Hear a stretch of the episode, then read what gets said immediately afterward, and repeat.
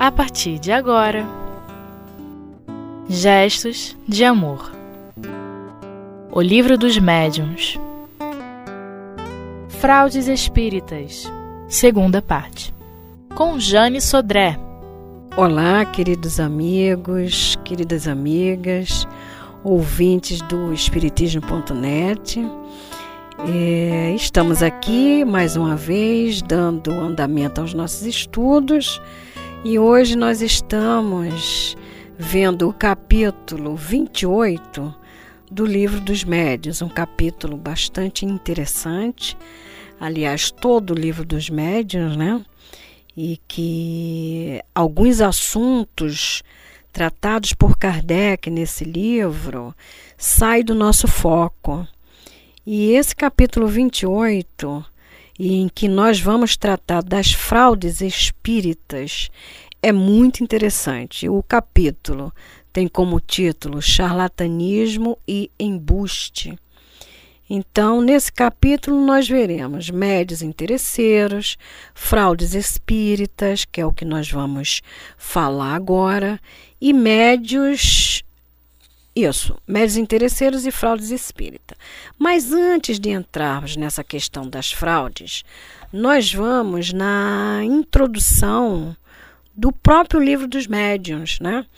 A gente sabe que em 1857, lançamento do livro dos espíritos, né? E de 57 a 61, o senhor Allan Kardec teve uma um trabalho intenso, que foi justamente o lançamento da Revista Espírita, a fundação da Sociedade Parisiense de Estudos Espíritas. Né? E em 58 ele lança a Revista Espírita, em 61 o Livro dos Médios. A introdução do Livro dos Médios é muito interessante que leiamos, não toda, né? Mas vocês podem pegar essa introdução, ler e estudar. Nós vamos tirar alguns alguns recortes dessa introdução, porque tem a ver com a questão das fraudes espíritas, que nós vamos ver logo no início, que nós adentrarmos o assunto propriamente dito, que Kardec não está tratando das pessoas que não conhecem o Espiritismo, porque com essas ele já conversou e já colocou para elas quais são os fundamentos da doutrina. Na realidade, ele está tratando de fraudes espíritas. Né? E nós vamos falar justamente da prática mediúnica. Da prática mediúnica, né? da questão moral do médium. E aí, na introdução, tem alguns recortes que nós vamos ler, e Kardec diz assim: enganar-se-ia igualmente quem pensasse encontrar nesta obra, Livro dos Médiuns, uma receita universal e infalível para formar médiuns, embora cada um traga em si o germe das qualidades necessárias para se tornar médium Tais qualidades existem em graus muito diferentes e o seu desenvolvimento depende de causas que a criatura, que criatura alguma pode provocar à vontade. Ou seja, né, tem aquelas pessoas que ele quer dizer aqui é o seguinte: é, aquelas pessoas às vezes que quer ser médium. Aí eu quero ser médium. Bom, o livro não vai te ensinar a ser médium, a formar médium. Você tem que ter no organismo, certo? O aparelho é, mediúnico. Você tem que ter a sua mediunidade ostensiva. Né? E tem aqueles que são médiums e chega e diz assim, ó, não dá para tirar isso de mim, não. Como para tirar? Não tem. Né? Então, aí, continuando a lermos, ele diz assim: Dá-se a mesma coisa com o nosso trabalho. Seu objetivo consiste em indicar os meios de desenvolver a faculdade mediúnica, tanto quanto permitam as disposições de cada um, e, sobretudo, dirigir-lhe o emprego de maneira proveitosa quando existir a faculdade. Por que, que eu estou trazendo essa questão da introdução? Tem mais coisas aqui, não é? Ele diz o seguinte: a prática do Espiritismo é cercada de muitas dificuldades e nem sempre é isenta de perigos. justamente as fraudes espíritas são esses perigos que nós vamos analisar. Que só um estudo sério e completo pode prevenir. Então, queridos, é, essa introdução é riquíssima, certo? E aí, nós estamos em fraudes espírita a partir do item 319 a 323. Nós vamos ler o 314, que é bem interessante. E que Kardec já nos coloca, já nos dá uma situada, né, de que fraudes ele está falando. Ele diz o seguinte na 314: aqueles que não admitem a realidade das manifestações físicas, geralmente atribuem à fraude os efeitos produzidos. Baseiam-se sobre o fato de que os prestidigitadores hábeis, ou seja, né, prestidigitador é aquele que ilude, né? Ele tem a habilidade de iludir principalmente nas questões de do som, que Kardec vai colocar aqui. Do som e da, da questão visual de prestidigitadores hábeis fazem coisas que parecem prodígio. Quando não se conhecem, quando não se conhecem os seus segredos, onde concluem que os médios não passam de escamoteadores, ou seja, de enganadores. Já refutamos esse argumento, ou seja, Kardec, nesse primeiro item aqui, ele está falando o seguinte: aquelas pessoas que não são espíritas e que não admitem os efeitos, né, eles concluem por não conhecerem os segredos, né, as leis que regem o mundo invisível, eles colocam como fraudulento todos os médiums. Só que para esse esse esse segmento não conhecedor da doutrina, ele diz que já já respondeu para eles que o que ele vai tratar aqui é das fraudes espíritas, tá certo? Dos médiums, da questão moral. E aí a gente entra na influência moral do médium nas comunicações, certo? Então aí nós vamos lá no 319 e ele começa assim. Um dos fenômenos mais comuns é o das pancadas no interior da própria substância da madeira. Ele vem trazendo é, como que você pode observar tá, essas fraudes feitas por espíritas. Ele está falando de espíritas. Como que você pode observar? Ele dá uns três exemplos que, na realidade, o, a essência do estudo não são esses exemplos que ele dá. Não é a questão material em si. Tá? Então, assim, a questão, a essência do estudo é a moral médium. A moral do médium. A prática mediúnica. Como é que você. É, é, como é a sua, a sua atuação como médium no dia a dia? No seu centro espírita? Porque muitas vezes a gente pode ser um fraudulento quando a gente vai fazer um atendimento, né? Que a gente às vezes nós temos as intuições e nós queremos colocar as nossas ideias, né? Não é assim às vezes com as comunicações, as comunicações espíritas, principalmente na psicografia, no médium escrevente, ele tem a ideia real, genuína, mas aí começa a colocar as suas ideias naquela comunicação. Então, assim, existe um bom médium, um médium perfeito? O que é um médium perfeito? É aquele que melhor, é o melhor instrumento para aquele espírito ali. Esse é o médium perfeito. Como Kardec disse, não se forma um médium. a moralidade de cada um de nós. Então ele vem dizendo aqui que é, um dos fenômenos mais comuns é o da pancada no interior da própria su substância da madeira, com ou sem movimento da mesa ou outro objeto de que se sirva. Esse efeito é um dos mais fáceis de imitar, seja pelo contato dos pés, seja ao provocar pequenos estalos no móvel, porém existe uma pequena astúcia especial que é útil desvendar Basta colocar as duas mãos espalmadas sobre a mesa e bastante próxima para que as unhas, olha só a habilidade, né? A habilidade do, do, é, do médium. Para que as unhas dos polegares apoiem-se fortemente uma contra a outra. E nessa posição de mão, ele pode muito bem arranhar uma unha na outra e provocar os estalos.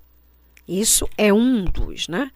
E aí ele diz assim: uma vez prevenido, o meio de reconhecer a fraude é bem simples. Ou seja, nós temos que observar o que se fala, o que se pensa, o que se faz. Né? Porque às vezes é, é, é, é tão sutil né, essa, essa influenciação dos espíritos é, dos nossos irmãos menos esclarecido, essa influenciação a um médium desavisado. É muito sutil e nós temos que ter bastante cuidado. Erasto, ele tem uma comunicação no livro dos médiuns, né, que nós vamos analisar essa comunicação. Tá? Então vamos fazer uma pausa e no próximo bloco a gente analisa essa comunicação de Erasto.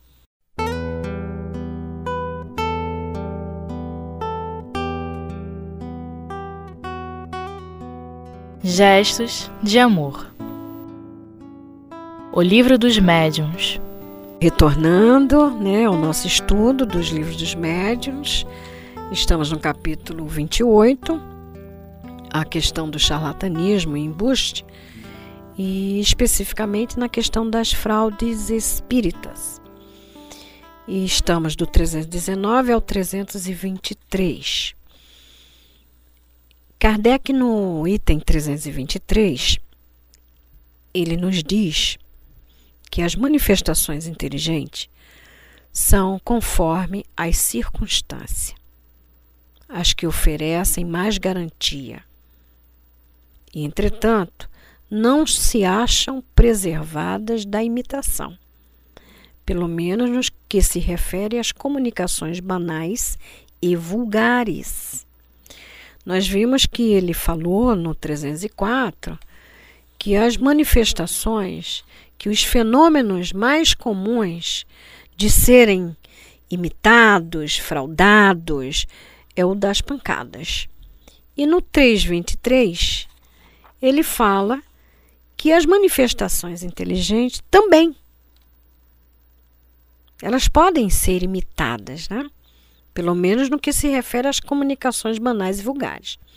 Aí ele continua dizendo assim: acredita-se ter mais segurança com médios mecânicos, não apenas pela independência das ideias, ou seja, o médio mecânico é aquele que a ideia vai chegando e ele vai escrevendo. Por isso que ele diz, não apenas pela independência das ideias. Que ideias são essas? A ideia do espírito comunicante. Mas também contra as mistificações. É por essa razão que algumas pessoas preferem os intermediários materiais. E aí sabe o que, é que ele fala? Pois bem, é um erro a fraude se insinua por toda parte. E sabemos que com habilidade pode-se dirigir à vontade, até mesmo uma cesta ou uma prancheta, que escreve e dar-lhe todas as aparências dos movimentos espontâneos. Os que tira todas as dúvidas, o que tira todas as dúvidas, são os pensamentos expressos, venha de um médium mecânico, intuitivo, auditivo, falante ou vidente. Então, assim, ele está falando da prática mediúnica. Porque o que vale, o que tira a dúvida, são os pensamentos expressos por esses médiuns. É? De qualquer é, é, tipo de mediunidade. Aí ele diz: a comunicação que estão tão fora das ideias, dos conhecimentos e mesmo do alcance intelectual do médium, que seria preciso enganar-se, estranhamente, para atribuir-lhe a autoria. Reconhecemos no charlatanismo uma grande habilidade e recursos fecundos, mas ainda não lhe descobrimos o dom de dar saber a um ignorante nem espírito aquele que não tenha. Então, assim, é, no, em Mateus 10, né, versículo 8, é, Jesus fala para os apóstolos o seguinte: que dai de graça o que de graça recebeste. Então, ele está falando da mediunidade. E ele diz aos apóstolos logo no item, no versículo 1 desse capítulo 10 de Mateus, que os apóstolos saiam em par, dois a dois, e que vá curar os leprosos, curar os enfermos. O que é isso? Isso aí é dando a responsabilidade da mediunidade. E se porventura tu chegares em uma casa em que não fores bem recebido, bate tua roupa e sai. Ou seja, observa o ambiente. O sair, bater a roupa, sair é tipo assim, não se ofender com o que vai ver ou com o que vai ouvir. Então, assim, Jesus já deu a responsabilidade aos apóstolos e, por consequência, a nós, da questão mediúnica. E aí Kardec encerra esse, esse assunto dizendo assim: em resumo, repetimos, a melhor garantia está na moralidade notória dos médios e na ausência de todas as causas de interesse material ou de amor próprio que poderiam estimular-lhes o exercício das faculdades medianímicas que possuam pois essas mesmas causas podem induzi-los a estimular as que não possuem.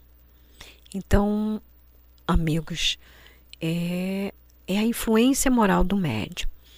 No capítulo 20 do livro dos médiums, nós vamos ver uma comunicação do, do espírito Erasto. É muito interessante é, que nós leiamos e estejamos a par dessa comunicação, que começa no 230, o que então é dissertação de um espírito sobre a influência moral do médium. E nós vamos, como fizemos na introdução do mesmo livro, nós vamos tirar alguns recortes dessa dissertação do Erasto ele diz o seguinte: com efeito, ditados de elevado alcance filosófico e comunicações de perfeita moralidade são transmitidos algumas vezes por médios pouco apropriados a esses ensinos superiores. Em contrapartida, comunicações pouco edificantes chegam algumas vezes por médios que se envergonham de lhe haverem servido de condutores. Então, o que, é que ele quer dizer aqui? A dificuldade de percebermos, ou mesmo a facilidade de percebermos uma fraude. O que ele quis dizer assim? Pessoas de pouco conhecimento e que nos trazem mensagem assim de altíssimo. É, pessoas de, de pouco conhecimento que a gente acha que tem, mas que traz mensagem de altíssimo teor, de ensinos superiores. E, ao mesmo tempo, a gente vê aqueles médios né, é, mais instruídos e que nos trazem comunicações pouco edificantes. Então, por que essa diferenciação? Né? É, a moralidade. Simplesmente a moralidade. Eu posso ter um cabedal de conhecimento, mas o meu moral. E aí eu dou tréguas à mensagem pouco edificante. É isso que ele quer dizer. E mais adiante ele diz assim: Onde, porém, a influência moral do médium se faz realmente sentir é quando ele substitui pelas ideias que lhe são pessoais aquela que os espíritos se esforçam por lhe sugerir, e também quando tira da sua imaginação teorias fantásticas que, de boa fé, julga resultarem de uma comunicação intuitiva. Ou seja, o que, que ele está dizendo aqui? É você, é porque em toda a prática mediúnica, em todo fenômeno mediúnico, existe a questão anímica, que nós temos que dar uma, digamos assim, a gente tem que ficar observando, nos observar. A questão é nos educarmos moralmente, porque essa questão de mudar a ideia do espírito comunicante, certo? Pela sua ideia, se nós não estivermos atentos aos nossos, ao nosso próprio, é, digamos assim, interior, se nós não formos instrumentos fiéis do plano espiritual, vai acontecer isso. Nós vamos querer discutir com aquela ideia real e colocar a nossa. Né? Então, assim, terminando, a gente faz o seguinte: nós vamos ler o último parágrafo onde Erasto fala. O Espiritismo já está bastante espalhado entre os homens e já moralizou suficientemente os adeptos sinceros da sua, da sua santa doutrina para que os espíritos ainda se vejam constrangidos a usar de maus instrumentos de médios imperfeitos. Portanto, se agora um médio, seja ele quem for, se tornar objeto de legítima suspeição em virtude do seu proceder, dos seus costumes, do seu orgulho da sua falta de amor e de caridade, repeli, repeli suas comunicações, porque aí estará uma serpente oculta entre as ervas. Eis a conclusão a que chego sobre a influência moral dos médios. Erasto. E assim, meus irmãos, nós deixamos para que vocês continuem esse estudo, que é, é bastante esclarecedor. E até um outro momento com vocês. E por hoje a gente terminou.